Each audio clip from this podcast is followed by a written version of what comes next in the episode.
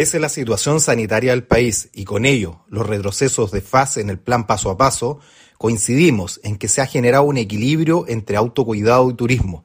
permitiendo que nuestra región continúe recibiendo a visitantes y beneficiándose a todo el ecosistema turístico, con un positivo balance de lo que va del verano, con promedio de ocupación cercano al 65% en la primera quincena de febrero. El llamado es a disfrutar de nuestros destinos turísticos con responsabilidad siguiendo todas las recomendaciones de la autoridad sanitaria, manteniendo el uso de mascarillas y el distanciamiento social, para que de esta forma podamos seguir disfrutando de la temporada estival.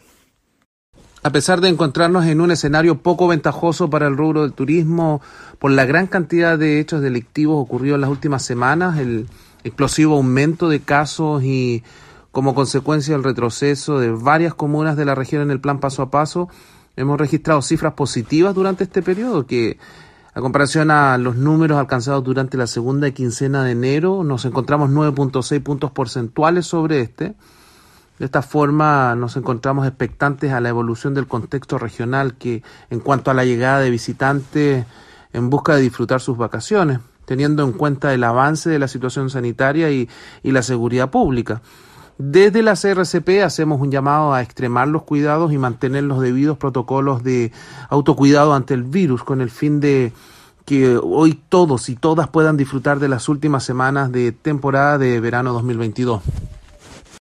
Las proyecciones que teníamos antes del inicio de la temporada estival se están concretando, con un importante aumento en la ocupación de alojamientos durante el mes de febrero.